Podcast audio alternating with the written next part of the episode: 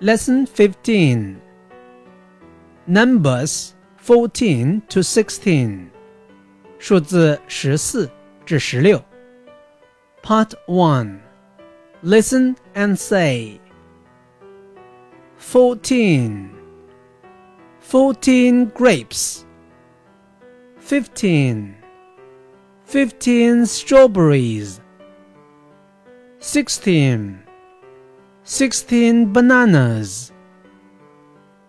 Part 2 Let's play. Match the number.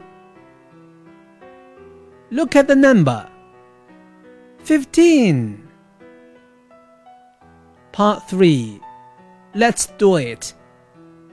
Find the number. 16.